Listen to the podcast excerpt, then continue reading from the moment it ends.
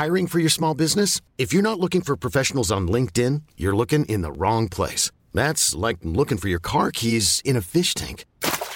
LinkedIn helps you hire professionals you can't find anywhere else, even those who aren't actively searching for a new job but might be open to the perfect role. In a given month, over 70% of LinkedIn users don't even visit other leading job sites. So start looking in the right place. With LinkedIn, you can hire professionals like a professional. Post your free job on linkedin.com slash achieve today.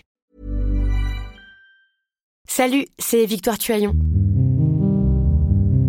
Ces derniers mois, avec mon équipe, on a travaillé sur une série exceptionnelle. Ça s'appelle 20 milieux sous ma chair.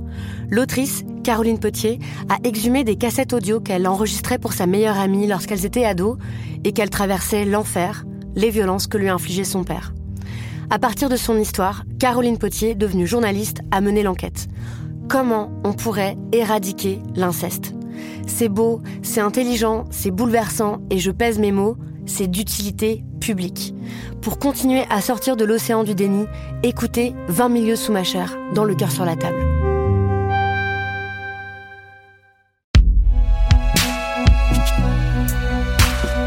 Binge Audio.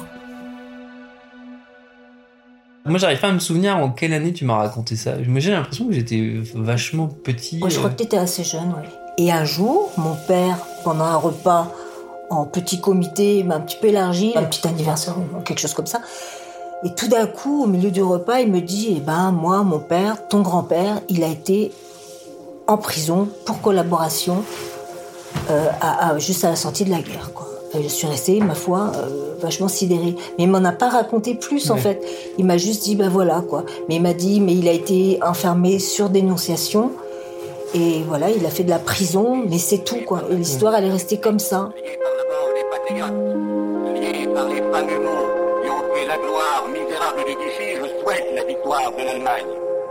Cette histoire que vous venez d'entendre, euh, racontée par ma mère, c'est donc celle de mon arrière-grand-père, Mathieu Cabioche. Et c'est une histoire que j'ai toujours portée, mais que j'ai jamais creusée. Et à part m'en servir comme plaisanterie avec les gens que je rencontre, en leur disant assez facilement que je suis arrière-petit-fils de collabo, juste histoire de voir leur tête, ça n'est pas allé plus loin. Je m'en suis contenté. Et de ce qui allait avec, c'est-à-dire le fait qu'il ait collaboré parce qu'il était militant autonomiste pour la Bretagne indépendante, un Braisatao comme on dit, ça veut dire Bretagne toujours, c'est le terme avec lequel on désignait à l'époque euh, ces militants-là, et que c'était parce que les mouvements bretons ont activement collaboré avec les nazis que lui aussi s'était retrouvé embarqué dans cette histoire. Et c'est vrai, ils étaient hyper bretonnants, ils parlaient, écrivaient, lisaient le breton. C'était assez rare quand même de fa- de faire les trois quoi, Ouais. en même temps. Donc, euh, et qu'il espérait plus ou moins l'indépendance de la Bretagne. Il était quand même très engagé là-dedans. Voilà ce qu'il m'avait raconté. Ouais. Et ça s'est arrêté là. Et qu'il avait fait de la prison pour ça. Et donc pour collaboration.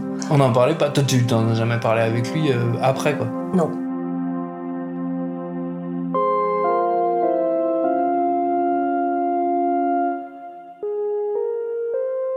Alors, on est le 16 août 2020. Je suis à Morlaix. Je suis dans la voiture de mon père. Je m'apprête à aller voir mes grands-parents, euh, surtout mon grand-père, Jean Cabioche, qui a 91 ans, qui est assez sérieusement malade. Donc, je sais pas trop ce que ça va donner cette discussion. Et surtout, j'aimerais bien qu'il me parle de son père, Mathieu Cabioche, ce qu'il n'a jamais fait. Donc voilà, je vais aller voir euh, ce que ça donne. Alors mon père avait un Osweiss, C'est quoi un Osweiss un droit de circuler avec les Allemands.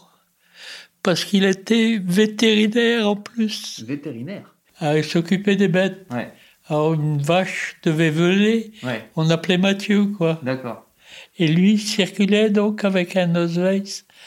Donc il, avait été, il était bien vu par les Allemands. Ouais, Alors si tu étais bien vu avec les Allemands, tu étais mal vu avec les Français. ouais, C'était un, colla- un collabo et puis voilà quoi. ouais.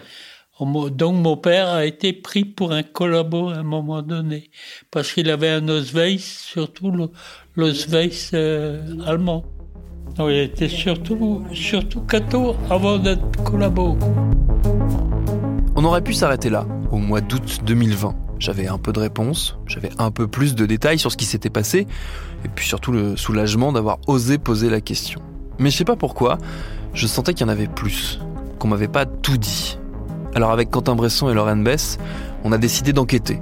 On a décidé d'aller se balader dans le vieux pays de mes pères, et on a bien fait. Je suis un peu bouleversé. Pourquoi? J'ai tout trouvé. Ah, C'est super. Ouais. Ça va? Ouais, ouais, ouais. Je, je suis un peu secoué. Père ne m'a jamais parlé de ça. La peur de ternir l'image du grand-père. J'ai rien à cacher, peut-être, mais enfin bon. Peut-être, mais bon, on verra bien.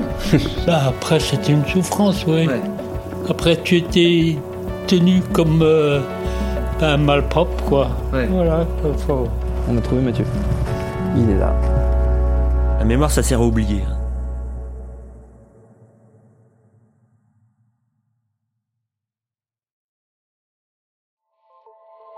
Salut, c'est Sinamir du podcast L'Affaire. En 2016, je suis monté sur un bateau de sauvetage en Méditerranée et ce que j'y ai vu n'a pas changé. En tout, depuis 10 ans, on compte même près de 30 000 morts sur cette mer. Alors dans le naufrage, notre nouvelle enquête, j'ai voulu raconter un cas concret. Comment 130 personnes sont mortes en 2021 à la frontière de l'Europe, malgré des dizaines d'appels de détresse. Qui n'a pas pu les sauver et pourquoi?